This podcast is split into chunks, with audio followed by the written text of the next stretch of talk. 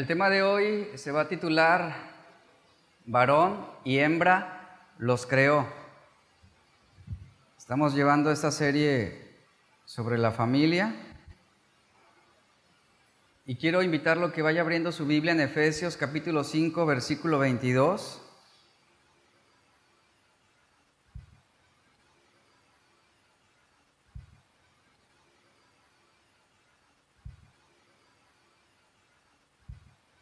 Efesios capítulo 5, verso 22, vamos a leer hasta el verso 24.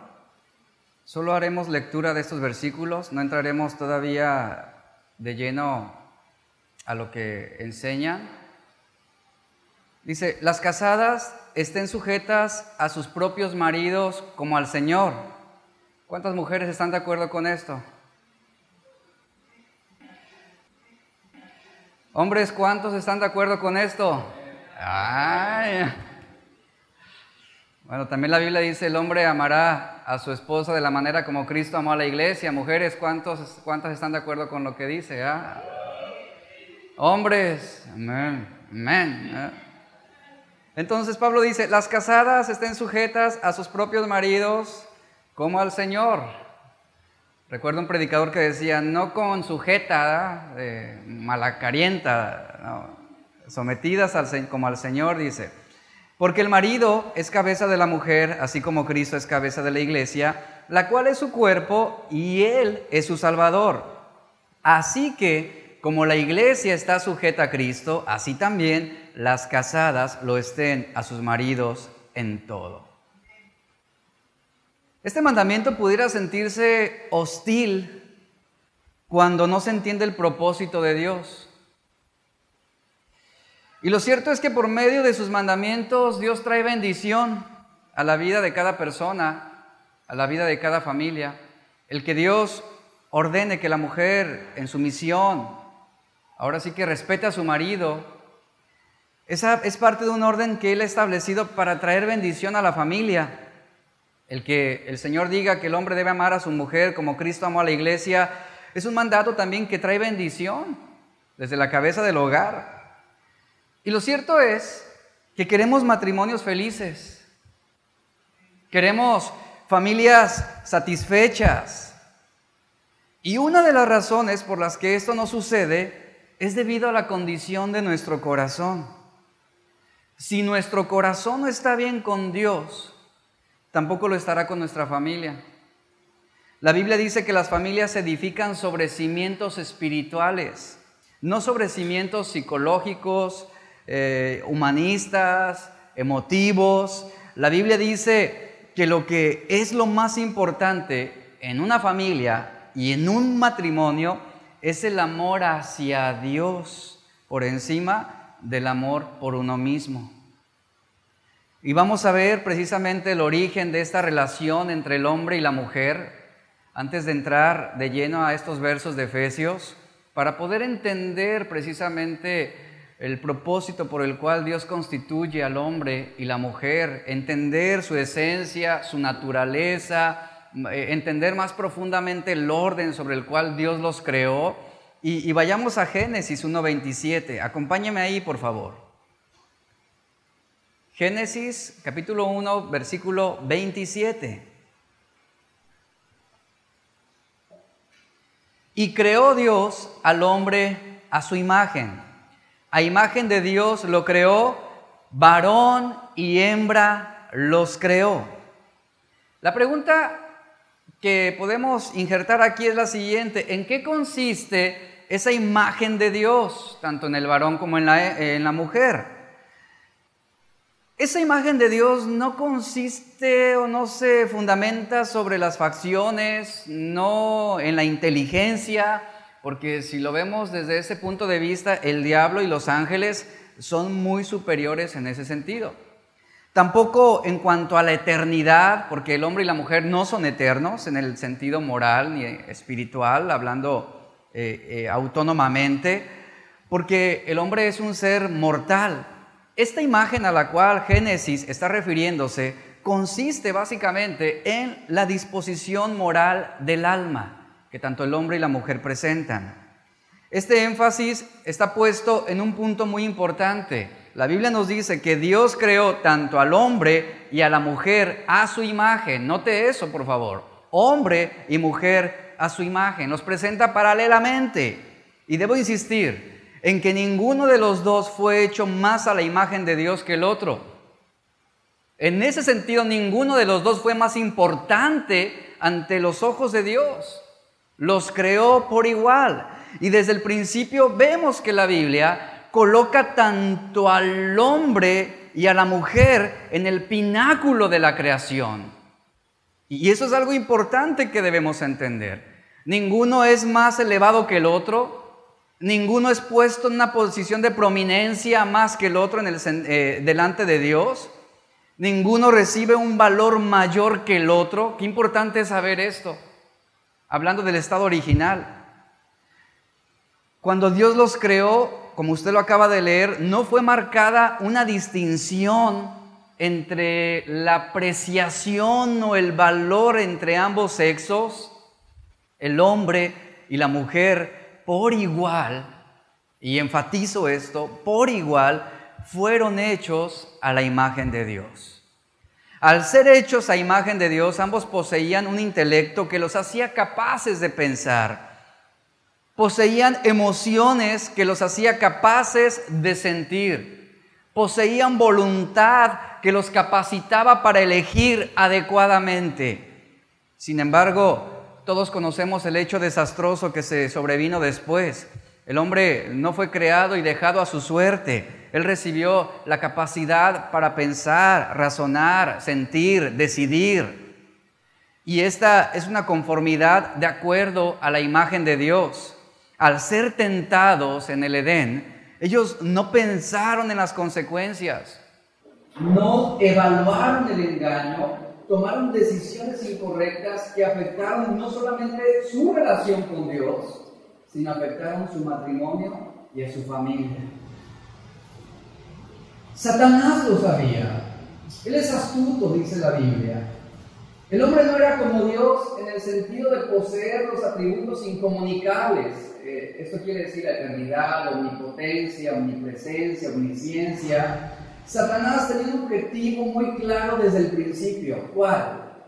Destruir el diseño original de Dios en esa constitución del hombre y la mujer. Y hasta el día de hoy vemos cómo Satanás sigue empeñado en arruinar la integridad de la familia el diseño de la familia debe ser una apelación a la integridad de las escrituras y por ningún motivo debemos permitir que nuestra perspectiva sobre la familia, sobre el matrimonio, sea el producto de una torcida ideología de este mundo, de esta sociedad. Al haber sido creados a imagen de Dios, obviamente hay una igualdad, es lo que está presentando la Biblia. En ese sentido, el hombre no es superior a la mujer, ni la mujer es superior al varón. Hay igualdad. Yo sé que ahorita el escuchar esto suena un poco fuera de lugar o suena un poco eh, obsoleto, porque las cosas son muy diferentes en la actualidad. El pensamiento del hombre es muy distinto al que la Biblia está presentándonos aquí. Pero ese es el diseño original.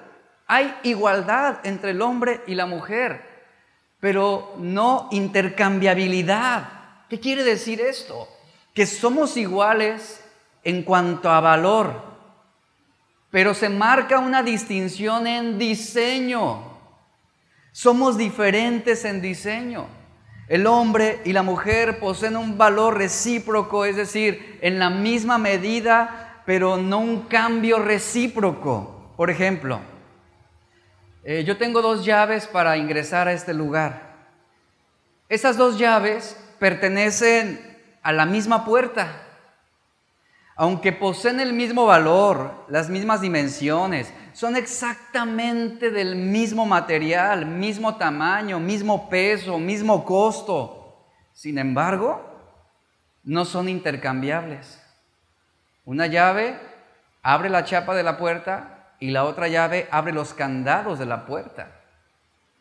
Poseen un diseño y un propósito distinto, pero su valor sigue siendo el mismo. Y ni una es más importante que la otra, porque ambas cumplen una función específica. El hombre y la mujer no pueden utilizar en ese sentido sus responsabilidades y obligaciones indistintamente. La Biblia claramente dice, el hombre es cabeza del hogar. La mujer es ayuda idónea del varón. Y en eso estamos de acuerdo, ¿cierto? Esto fue en base al diseño original de Dios. La intercambiabilidad, volviendo a este ejemplo, sería de la siguiente manera, la alteración al diseño original. Sería así, la mujer es cabeza del hogar, mientras que el hombre es ayuda idónea de la mujer. ¿Y sabía que así hay muchos hogares que están funcionando actualmente? Y hogares cristianos. ¿Qué sucedió? Una intercambiabilidad. Se alteraron los roles. ¿Y sabe cómo se le conoce a eso? Eso se conoce como una alteración al diseño original y bíblicamente es censurado por Dios. En el diseño de Dios, vamos a ver el origen, la fuente. En el diseño de Dios había una perfecta relación matrimonial, familiar entre Adán y Eva, en el estado original. Una realidad actual eh, es que no hay, en realidad es inconcebible que no hay una relación perfecta. Nadie, absolutamente ninguno, tenemos una relación infalible. Cada relación está afectada por diversos aspectos. Cada matrimonio se enfrenta, por ejemplo, a celos, envidias, manipulación, falta de comunicación, ofensas, agresión, usurpación, egoísmo, burla, orgullo. La mujer quiere manipular al marido, el hombre no sabe cómo gobernar y por esa razón impone la fuerza para tomar control. Y en la actualidad nuestro sistema de pensamiento no concibe una relación donde todo sea un común acuerdo. No lo hay. Donde la mujer se someta por amor y el esposo pueda gobernar con sabiduría su hogar.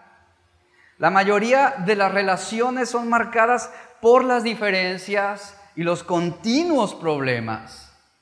Y eso es lo que enmarca la gran mayoría de las relaciones matrimoniales. La mujer se queja de incomprensión, mientras que el hombre se queja de manipulación. La mujer dice, es que me siento sola, mientras el hombre alega, necesito mi espacio. La mujer se siente olvidada y el hombre se siente explotado.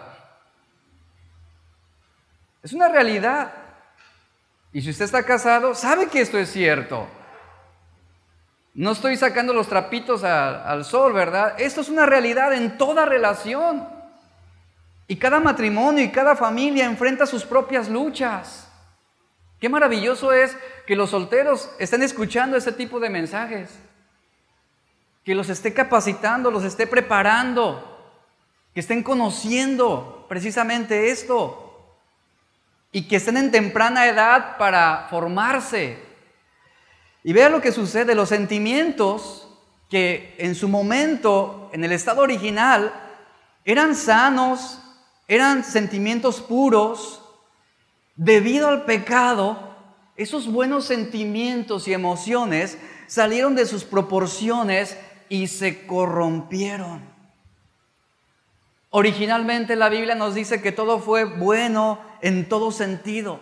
Todo fue bueno en todo sentido. Eh, en ese, en ese tiempo originalmente había un desinterés propio. Pero ¿qué sucedió a causa del pecado? Aflora el egoísmo en el matrimonio. La humildad fue desplazada por el orgullo y la confianza fue atropellada por los celos. Y ese es el distintivo de las familias actualmente y de muchos matrimonios. Y en este versículo encontramos una descripción más detallada de lo que es la creación del hombre en Génesis capítulo 2, versículo 7. Acompáñeme ahí, por favor. Haremos lectura de este versículo.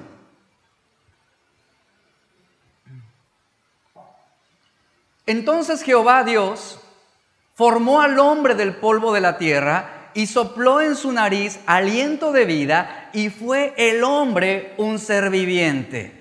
Este verso es imprescindible para nuestra correcta apreciación acerca del orden de Dios. Este verso afirma que Dios creó primero al hombre, pero note lo siguiente, el hecho de que haya sido primero no significa que significativamente haya sido mejor. Lo crea primero, pero después, de una forma también, ahora sí, significativa, importante y valiosa, él crea a la mujer. Y aquí hay, algunos detalles muy interesantes en este proceso. Vea lo que dice el versículo 18 de Génesis 2. La Biblia nos dice que no es bueno que el hombre esté solo.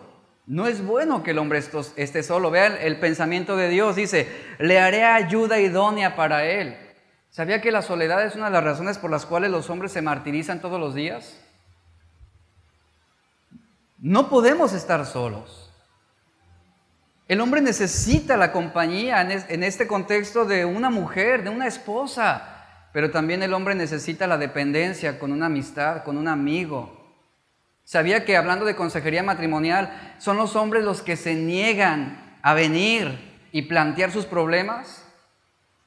Porque se sienten autosuficientes. Porque no quieren resolver los problemas acudiendo a alguien más o apoyándose en otro. Y aquí claramente en ese sentido la Biblia dice, no es bueno que el hombre esté solo. Y aquí abro paréntesis. Es importante hablar, es importante que usted se pueda acercar con nosotros para recibir un consejo. No quiera resolver los problemas solo. La Biblia dice que en la multitud de consejeros hay sabiduría. No sea un llanero solitario.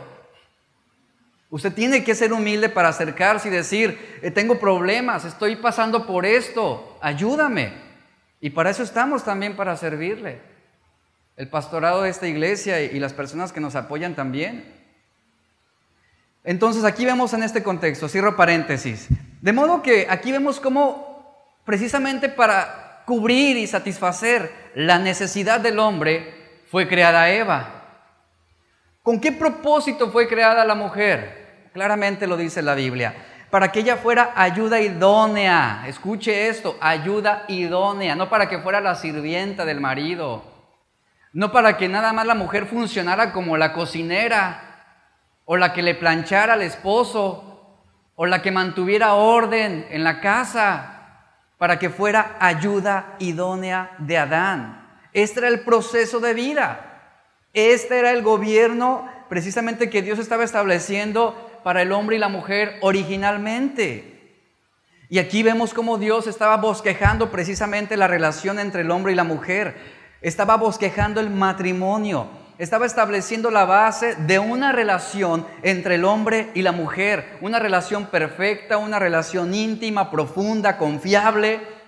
Y por diseño, y, yo quiero marcar esto, por diseño, el hombre no puede estar solo. El hombre necesita esa ayuda idónea. Y el propósito original de esta unión es que ambos, tanto el hombre y la mujer, por diseño, pudieran encontrar plenitud en el matrimonio. El plan de Dios era que el hombre y la mujer se unieran, hicieran un pacto hasta que la muerte los separe y el objetivo principal del matrimonio es que tanto el hombre y la mujer pudieran disfrutar la vida que Dios les ha dado. Pero qué lamentable es que no es lo que sucede actualmente. Pareciera que se casan y entran en la etapa de la gran tribulación. Lidiando con el anticristo y con la bestia dentro del matrimonio. Si nosotros analizamos el diseño original, note esto, entre Adán y Eva, originalmente, no había desilusión, no había afrenta, no había usurpación, no había vergüenza, no había confusión, no había deshonra, no había secretos entre ellos. Adán fácilmente podía prestarle el celular a Eva y decir, revisa mi Facebook, no tengo nada que ocultar. Ve mi WhatsApp, no tengo nada que esconder. Y ahora no, ahora, ¿qué quieres ver? ¿Por qué quieres ver mi celular? ¿Dónde está la confianza? Mire, respecto a mi, a mi teléfono, mis hijos tienen disposición de mi teléfono. Ellos pueden ingresar con total libertad y ver, y, a veces mi hijo Aldo ya lo cacho ahí y, está navegando y viendo. No tengo nada que ocultar. No hay nada que yo esté haciendo ahí secreto, oculto. Todo lo que yo hago, lo que escribo, mis conversaciones, mi hijo Aldo las puede leer y las puede ver sin ningún temor, sin vergüenza alguna. Aunque no sé, aunque tampoco así. Pero a eso voy. No tengo nada que esconder, no hay secretos entre nosotros. Y, y, ahí está precisamente el bosquejo del diseño original de Dios para el hombre y la mujer. No había esa deshonra, no había esos secretos entre ellos, no había agresiones. No había nada de lo que pudieran avergonzarse. Pero de todo esto negativo que le he mencionado es de lo que se están construyendo actualmente las relaciones. Hay desilusión, hay ofensas, usurpación, confusión, deshonra, falta de respeto. Se agreden si no es físicamente, verbalmente, hay indiferencia.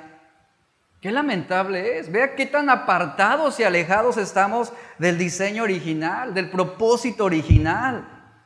Y este verso que estamos leyendo, el versículo 18, está explorando la naturaleza del compañerismo dentro del matrimonio.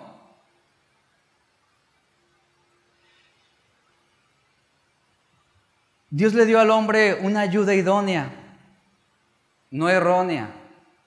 Aquí hay un punto importante. Usted tomó la decisión de con quién se iba a casar, ¿verdad?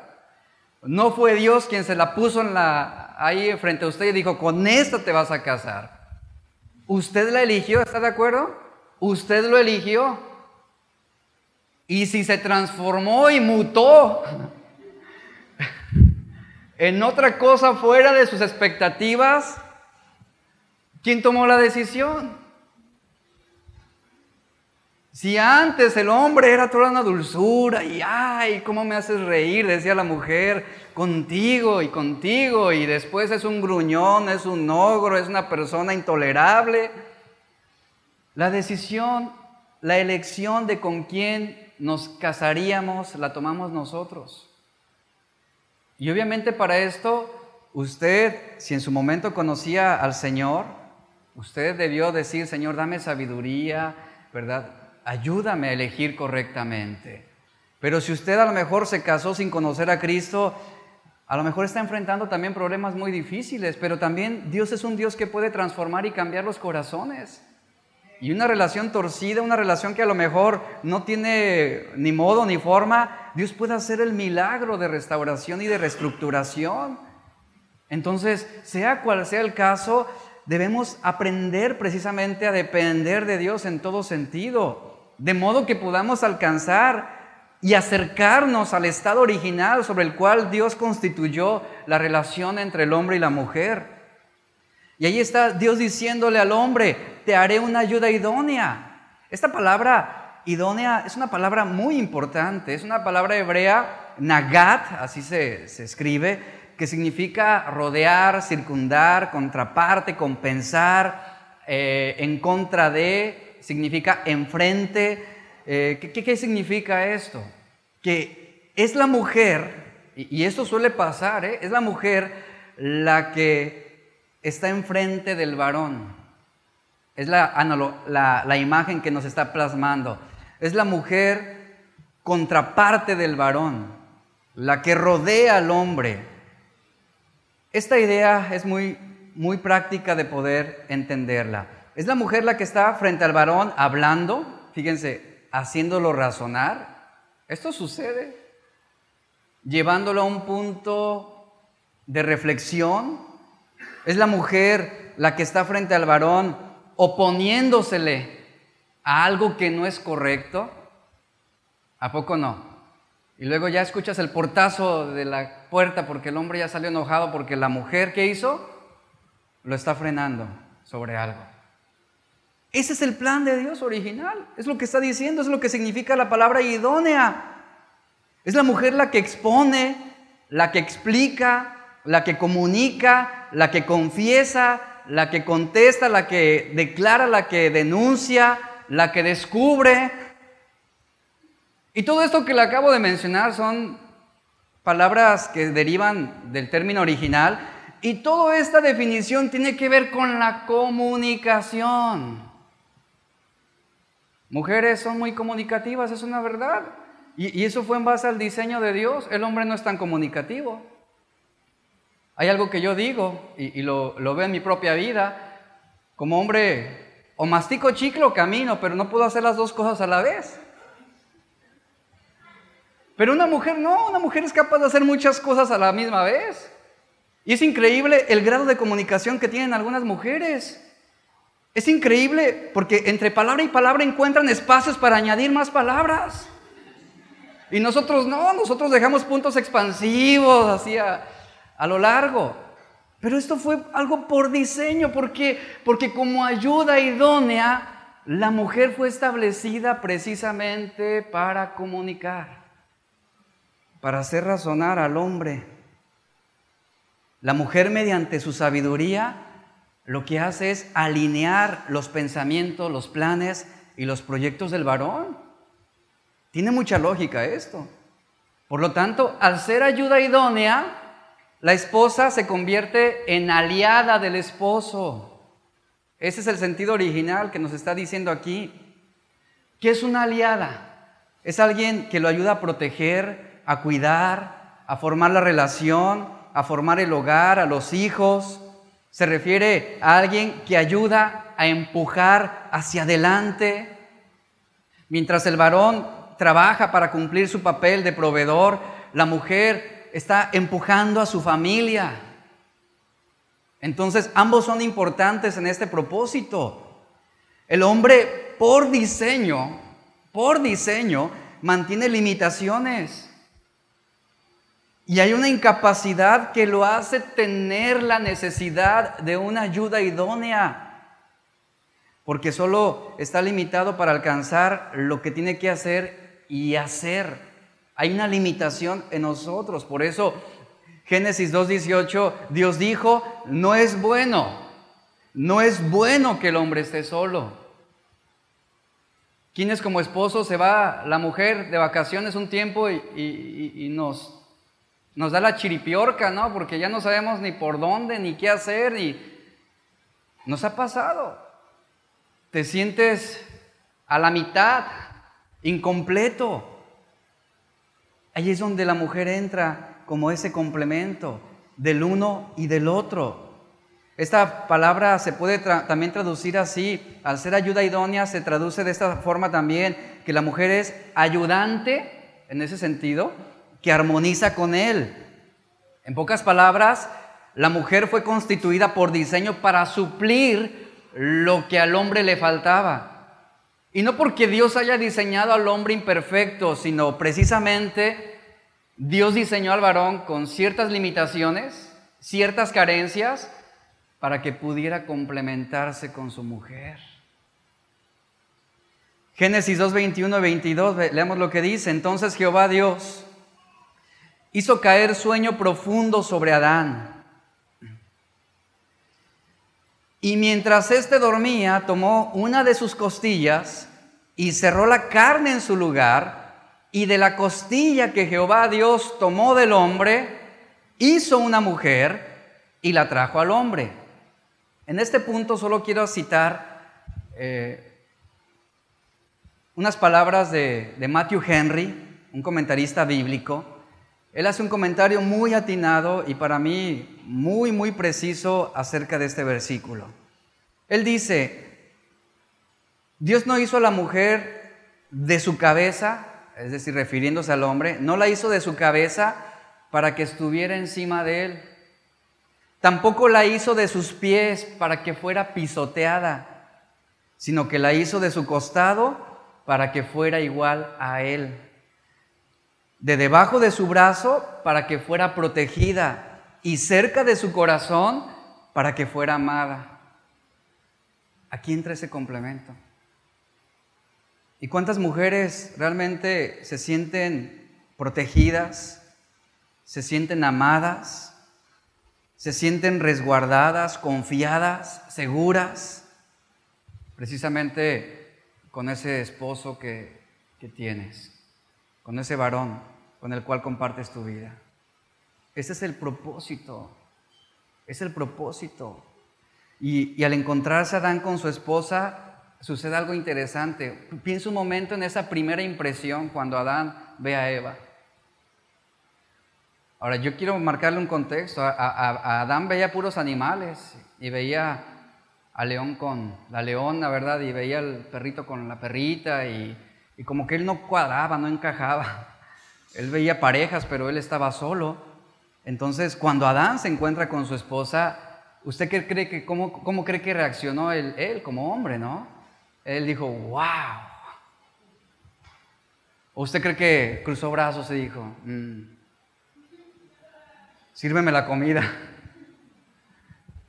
Sóbame los pies, mujer. No.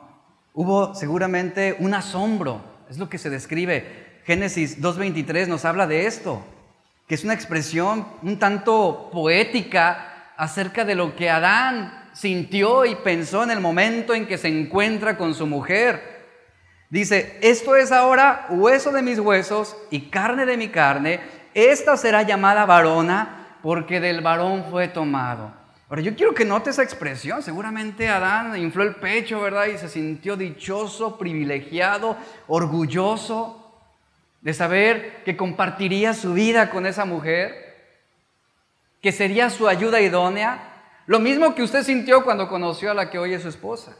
¿Recuerda? Y va a decir, uh, eso mismo, una expresión. Seguramente Adán quedó tan asombrado que hasta un piropo le lanzó a Eva. Cosas como esta, ¿no? ¿Quién fuera eterno, mujer? ¿Verdad? Para poder amarte toda la vida. cosas así. Ya las mujeres sintieron chinito. Ay, me acuerdo cuando cuando mi marido era un poeta y se convirtió, eh, ya no digo. Adán reconoció, fíjese, a la mujer como su ayuda idónea. Él se emocionó de estar frente a esa mujer con quien compartiría su vida. ¿Qué vio Adán y Eva? ¿Qué vio en ella? Ella vio un complemento perfecto. Nadie más podía suplir su necesidad más que ella. Nadie más. No vio en ese momento, Adán no vio en Eva ninguna mancha, ninguna deficiencia. Ella no vio, él no vio en ella ninguna anormalidad, sino ella encontró en él encontró en ella precisamente todo lo que él necesitaba. Por tanto, el carácter de, Adán y, su actitud eran puros, eran limpios, no estaban contaminados, eran sentimientos incontaminados. No había nada criticable en Eva y no había espíritu crítico en Adán. Y lamentablemente, ¿qué hizo el pecado? Hizo al hombre crítico y a la mujer criticable. No había cualidades negativas en ambos. No había una perspectiva negativa. Dice la Biblia que todo era bueno en gran manera. El versículo 25 nos dice, Génesis 2, que estaban ambos desnudos, Adán y su mujer, y no se avergonzaban. ¿Sabe por qué no se avergonzaban? Porque en su estado perfecto no podían existir pensamientos perversos, ni impuros, ni despectivos, la palabra avergonzaban en el hebreo es una palabra que nos dice lo siguiente, que no había nada en ellos que pudiera desilusionarlos. No había impulsos o sentimientos malos que buscara deshonrar a su pareja. No había ni siquiera la intención de lastimarse o menospreciarse. Y en la actualidad, pues ese es el distintivo sobre el cual muchos matrimonios y muchas familias no están viviendo, están sobreviviendo, ¿verdad? Empujando el matrimonio a la familia en base a críticas a desilusión, a deshonra, a heridas, a menosprecio, a indiferencia. Pero originalmente no existió todo esto. Pero ¿qué sucede? Veamos cómo se altera precisamente el, diseño original. Todo iba perfectamente, todo iba según lo planeado, todo era perfecto, era bueno en gran manera, hasta que ocurre algo terrible al diseño perfecto de Dios. Fue alterado el diseño original a causa del pecado mismo. Y ese es el problema en las familias y en los matrimonios actualmente, el pecado mismo. Por eso cuando la Biblia dice, mujeres, sométanse a sus maridos, ahí entra el pecado como el mediador. ¿Y por qué te vas a someter a él? ¿Por qué vas a dejar que te mande? ¿Por qué vas a dejar que se imponga contigo? Y luego el varón cuando lee, el hombre debe amar a su mujer de la manera como Cristo ama a la iglesia, entra el pecado como mediador y dice, ¿tu mujer no merece ser amada? ¿Cómo vas a amar a una mujer que no te sirve, que no te atiende como debería, que no te satisface? ¿Se da cuenta?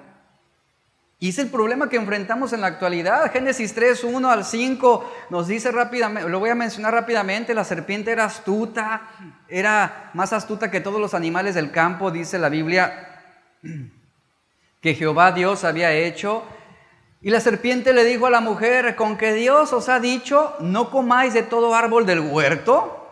Y la mujer le responde a la serpiente, dice, del fruto de los árboles del huerto podemos comer, pero del fruto del árbol que está en medio del huerto, dijo Dios, no comeréis de él, ni le tocaréis, para que no muráis. Entonces la serpiente dijo a la mujer, no moriréis. Ahí entra la astucia de la serpiente, el engaño, la persuasión. Y dice la serpiente, sino que sabe Dios que el día que comas de él, serán abiertos vuestros ojos y seréis como Dios, sabiendo el bien y el mal. En pocas palabras, la serpiente vea cómo persuade a Eva. Le dice, ¿no entiendes que Dios quiere impedirte la felicidad? ¿No entiendes? Te está engañando. Está negándote las cosas más importantes de la vida. Dios está pidiéndote que renuncies a tu felicidad.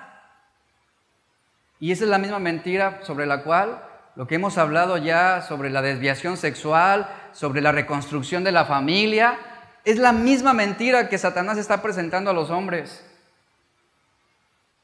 Va la serpiente con dos hombres y les dice, no, no, no, ustedes pueden vivir juntos, ustedes pueden casarse. Dios quiere impedirles la felicidad. Dios los está engañando. Escuche, la serpiente fue amable, fue empática, pero perversa. Y aquí tenemos uno de los cuadros más terribles de la historia humana. Aquí estamos viendo que la serpiente fue detrás de la mujer. La pregunta es, ¿por qué fue detrás de la mujer? Algunos interpretan que por ser débil, yo considero que fue detrás de la mujer por la capacidad que la mujer tenía precisamente como ayuda idónea, lo que vimos anteriormente, de persuadir al hombre. Y uno de los distintivos generales de la mujer es la manipulación que ella puede ejercer sobre un hombre. El hombre tiene otros aspectos como el control, ¿verdad? El autoritarismo, pero la serpiente sabía astutamente esto. Sabía que ella podía ponerse frente al marido y qué? Convencerlo. Que precisamente la comunicación fue una de las virtudes que Dios le había dado a la mujer. ¿Qué hizo el pecado? ¿Qué hizo la serpiente? Alteró. Por esa razón llega con Eva. Llega con Eva para que persuadiera a su marido. Y Eva precisamente fue lo que hizo, persuadió al hombre. Ella como ayuda idónea le presentó un panorama precisamente a Adán sobre lo que podría ser su vida, que no tendrían que depender ya de Dios, que podrían ser autónomos y seguir disfrutando la vida. Pero lo cierto es que la serpiente reveló su hostilidad La serpiente estaba contradiciendo la palabra de Dios y distorsionó el carácter de Dios. Y lo primero que hizo fue captar el interés de Eva, poniendo por objeto que ella jamás moriría y que además tendría una igualdad con Dios. Y la conducta de Eva, por lo que estamos viendo, se orientó hacia la adquisición de lo que no tenía y no a la obediencia de lo que ya poseía en Dios.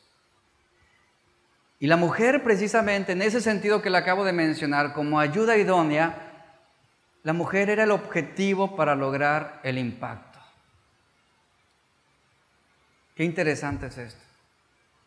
La serpiente persuade a Eva a comer el fruto prohibido y a su vez Eva, con sus virtudes de comunicación, con su habilidad, que en, el, estado original era algo limpio, algo puro, algo para provecho, pero Eva persuade a Adán a cometer el mismo pecado. Y de esta manera fue exitoso el ataque de Satanás contra el liderazgo de Adán. Un hombre tiene que saber discernir y entender, porque la mujer muchas veces se lleva por, por sentimientos. Y el juicio de una mujer muchas veces puede ser errado porque precisamente entran aquí las emociones hacia algunas situaciones y puede manipular fácilmente. Y una de, de, las situaciones que más problemas trae al matrimonio es precisamente esto, la manipulación que una mujer puede ejercer sobre su esposo negativamente. Porque una mujer puede persuadir para bien, pero también es potencialmente destructiva cuando influye para mal. Y aquí está la serpiente persuadiendo precisamente a comer el fruto prohibido y Eva persuadiendo a Adán a hacer y a cometer el mismo pecado. Versos 6 y 7 de Génesis 3 nos dice, y vio la mujer que el árbol era bueno para comer y que era agradable a los ojos y árbol codiciable para alcanzar la sabiduría y tomó de su fruto y comió y dio también a su marido, el cual comió así como ella. Entonces, ahí está, fueron abiertos los ojos de ambos y conocieron que estaban desnudos, entonces cosieron hojas de higuera y se hicieron delantales. El pecado primero corteja y luego mata. Y el que fue matado por el pecado también fue traicionado por él. Eva pecó no solo por desobedecer a Dios, sino también por actuar en contra de la autoridad de su esposo. Y Adán pecó no solo por desobedecer a Dios, sino por haber cedido a la usurpación de su autoridad por parte de Eva. Y en este cuadro se nos presenta precisamente esa alteración al diseño original. Eva fue quien tomó el liderazgo, quien tomó y ejerció autoridad sobre el hombre. Y se altera precisamente el Estado. Y aquí están las consecuencias. Por esa razón, no es bueno que una mujer en ese sentido tome el lugar que le corresponde al varón. Y no es bueno que el hombre a causa de su comodidad o su negligencia tome el lugar que le corresponde a la mujer. De que sea ella quien tome decisiones, que sea ella quien haga las cosas, que sea ella quien provea, que sea ella que haga todo. No es sano. Vemos aquí cómo ambos torcieron el propósito de Dios para su relación. Se invirtieron los papeles y el matrimonio y la familia desde entonces no es el mismo. No es lo mismo. El pecado liberó una serie de maldiciones sobre la humanidad. Vea Génesis 3:17. Dios le dijo al hombre, por cuanto obedeciste a la voz de tu mujer y comiste del árbol que te mandé diciendo, no comerás de él, Aquí viene la maldición. Maldita será la tierra por tu causa. Con dolor comerás de ella todos los días de tu vida. Y Dios le dijo a la mujer en el versículo 16, multiplicaré en gran manera los dolores de tus preñeces. Con dolor darás a luz los hijos y tu deseo será para tu marido y él se enseñoreará de ti. Aquí está la clave de todo esto. Vea, la desobediencia ocasionó conflictos en el matrimonio. La palabra que leemos en el versículo 16 que Dios le dice a la mujer, el varón, él se va a enseñorear de ti, es decir, que el varón ahora tendrá la inclinación perversa de querer dominar a la mujer. Esta palabra enseñorear es un término hebreo que significa gobernar, apoderarse, dominar, y, da un énfasis también muy atinado, ejercer una tiranía dentro de la familia. ¿Esto de qué habla? De que el hombre se abrirá camino para dominar completamente el ánimo y la voluntad de una persona. Y en sí, eso es un distintivo en los machos, ¿verdad? O en muchos hombres. Esta palabra hace referencia a un hombre que abusa de su superioridad, de su fuerza, de su autoridad, de su poder en cuanto a la relación que, tiene con su mujer y con sus hijos. Hace referencia a uno que gobierna de manera autoritaria, totalitaria, sin limitaciones, actuando de manera indiferente, corrupta y cruel. Esa es la maldición que sobrevino a causa del pecado. Y la palabra Básicamente lo que está diciendo es que el hombre se elevó a sí mismo a una posición de dominio. Es como si Dios le dijera a la mujer lo siguiente, en un tiempo, lo voy a, presentar eh, de una forma más, más clara, Dios le dice a la mujer, en un tiempo tú gobernabas paralelamente con tu marido, pero desde ahora en adelante, el hombre será puesto sobre ti. Al pecar el hombre y la mujer, ¿qué sucede? Se introducen ya sentimientos negativos en la relación y en la familia que afectan a todos. Y lo que esta consecuencia trajo fue un autoritarismo despótico de parte del hombre hacia la familia o hacia la mujer en este caso. Esto describe el aspecto de la maldición a causa precisamente de la desobediencia. Esto está prediciendo el conflicto matrimonial que es consecuencia de un gobierno opresivo de parte del marido sobre su esposa. Y el deseo de la esposa también de dominar, de manipular y controlar al, marido. Aquí encontramos otro vocablo importante y es la, es la palabra deseo. Le dice a la mujer, y tu deseo, dice, será para tu marido. Tu deseo será para tu marido. Este vocablo proviene de una raíz que significa invadir, obligar, procurar el control. Apelando a una base lingüística, esta frase se puede traducir de la siguiente manera. Dios le dice a la mujer, tu deseo será controlar a tu marido. Tu deseo será manipular a tu marido.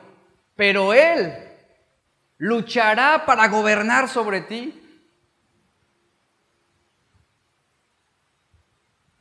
Ahí está. Las consecuencias del pecado, consecuencias de la desobediencia.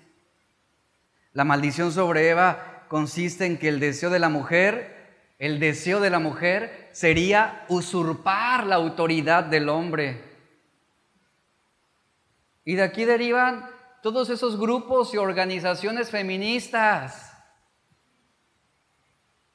queriendo usurpar una autoridad que por diseño no le corresponde a la mujer.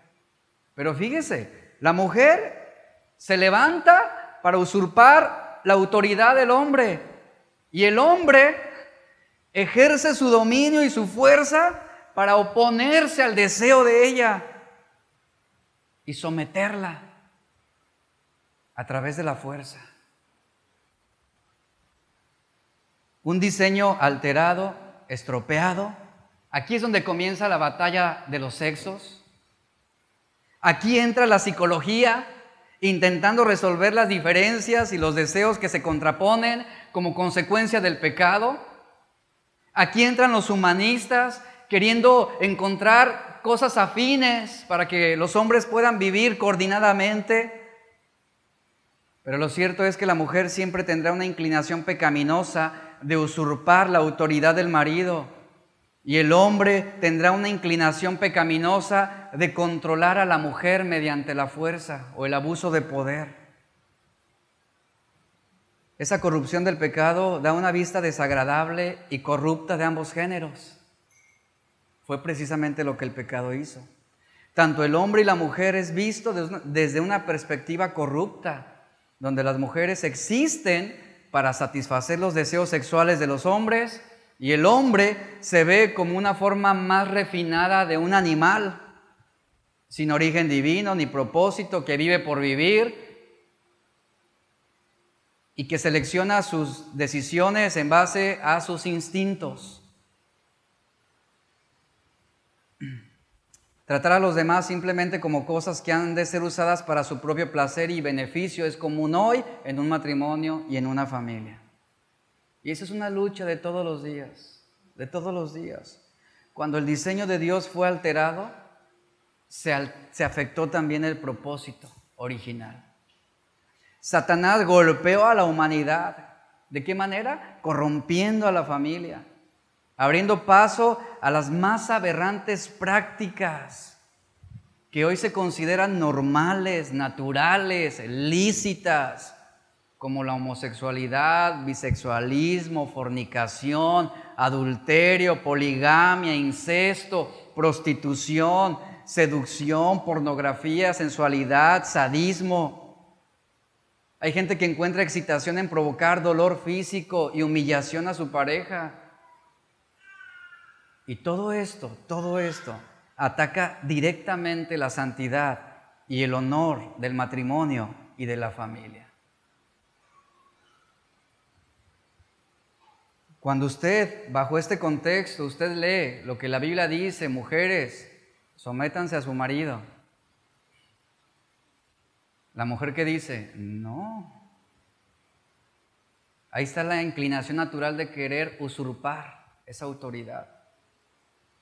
Y cuando el hombre lee y dice lo que la Biblia dice, hombre, ama a tu esposa de la manera como Cristo amó a la iglesia, trátala como a vaso más frágil, el hombre dice, no, tengo que gobernar sobre ella, tengo que dominarla. Tengo que ejercer mi poder y mi autoridad para controlarla de la manera egoísta. Por esa razón la premisa para que la familia cristiana tenga éxito se presentó en la primera parte de esta serie, el primer tema que, llegamos a ver. Y ya estoy terminando. El matrimonio, la familia, la relación entre padres e hijos no se obtendrá mediante metodologías humanistas que finalmente son triviales y superficiales y en realidad no brindan soluciones concretas. El crecimiento, el éxito dentro del matrimonio y la familia no es cuestión de manipulación o de qué tanto me esfuerzo para ser mejor, porque lo cierto es que entre usted más esfuerza por cambiar, terminará más frustrado en lograr los resultados que usted quiere porque no es en nuestras fuerzas, sino en el poder de Dios. Y escuche por favor lo siguiente. Antes de que podamos hablar de las esposas en el versículo 22, que vamos a, tocar de lleno ese tema, antes de que hablemos sobre la posición de los maridos en el versículo 25, antes de que podamos presentar el mensaje de los hijos en el capítulo 6, verso 1, el mensaje de los padres, capítulo 6, versículo 2, tenemos que recordar y volver a establecer el cimiento para todas las relaciones correctamente eh, puestas delante de Dios. Y es este. ¿Qué dijo Pablo anteriormente estos versos? Verso 18 de, de Efesios 5, que seamos llenos del Espíritu. Eso es lo que va a transformarnos. Eso es lo que va a acercarnos precisamente al diseño original, al estado original, llenos del Espíritu, controlados por el Espíritu, cantando, dando gracias y siendo sumisos. Eso es lo que va a marcar la diferencia. Y como usted lo ha visto y lo ha escuchado, precisamente ese es el problema que el hombre tiene actualmente. Es la lucha que enfrentamos cada día. Por eso el mandamiento que leímos al principio es hostil para, para muchas mujeres. Sujétense, sométanse a sus maridos. Y es hostil para el hombre decir, ¿cómo que debo amar a mi esposa de la manera como Cristo me amó? ¿Sí? ¿Sabe qué quiere decir eso? Que debes amar a tu esposa no esperando que ella sea amada, no esperando que ella merezca ser amada. Cristo amó incondicionalmente a la iglesia. Pero ¿qué hace el pecado? Distorsiona todo esto. Continuamos la próxima semana, precisamente hablando los versículos 22, 23 y 24 ya de lleno. Póngase de pie, por favor.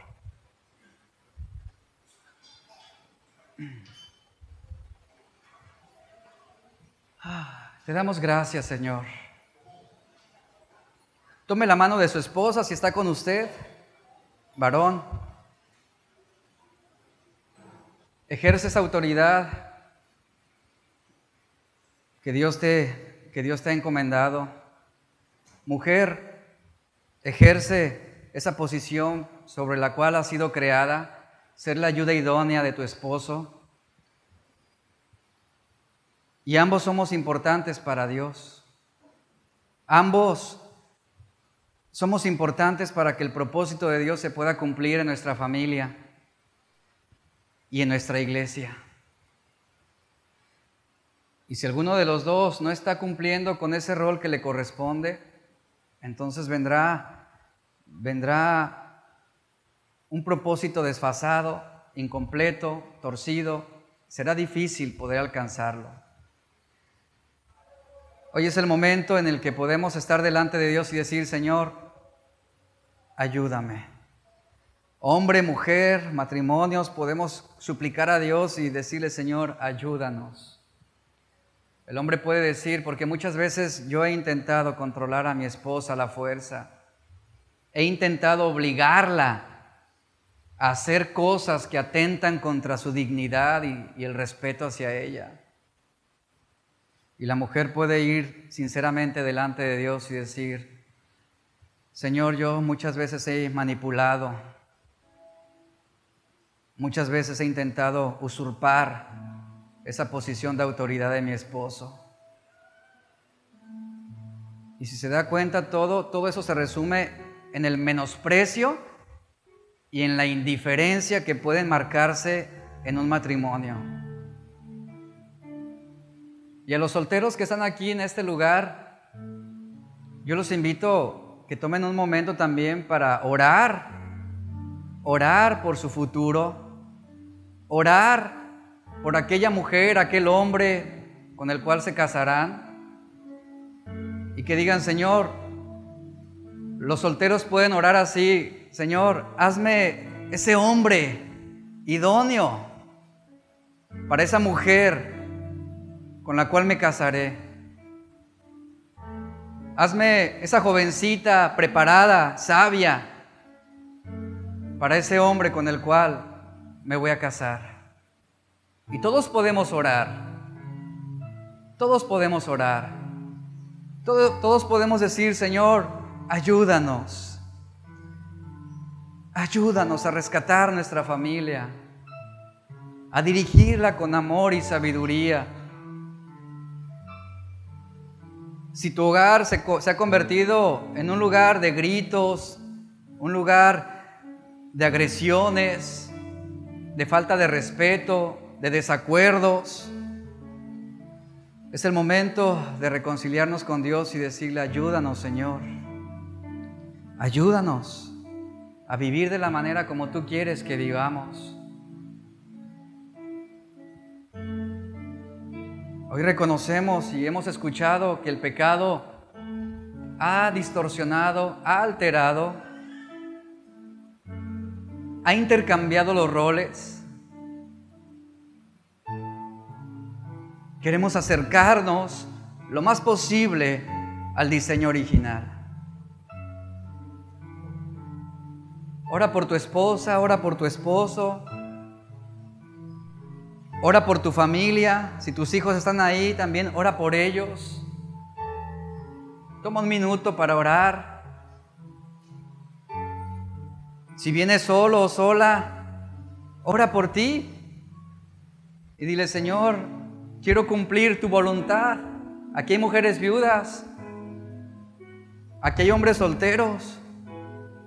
Y todos podemos decir indistintamente de nuestra posición, decir, Señor, haz tu voluntad en nuestras vidas. Haz tu voluntad en mí.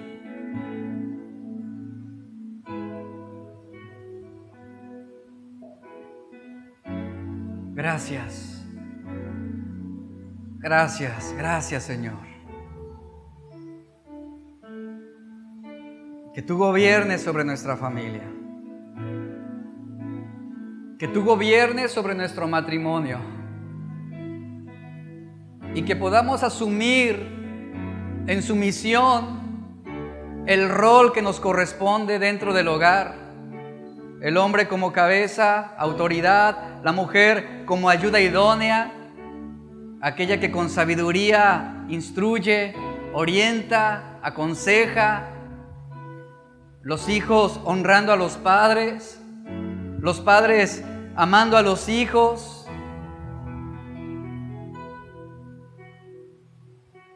Gracias Señor. Te honramos a ti con todo nuestro corazón y toda nuestra vida. Levanta tus manos y digamos al Señor juntos, Señor, bendícenos. Sana nuestra tierra. Restaura nuestros matrimonios. Sana nuestras familias. Que tu Espíritu Santo quite de nuestros corazones todo resentimiento, todo odio, toda indiferencia, que sane todas las heridas. Restauranos, Señor. Te lo pedimos. Sánanos. Queremos disfrutar la vida junto con nuestra esposa, junto con nuestros hijos Queremos vivir para tu gloria, Señor.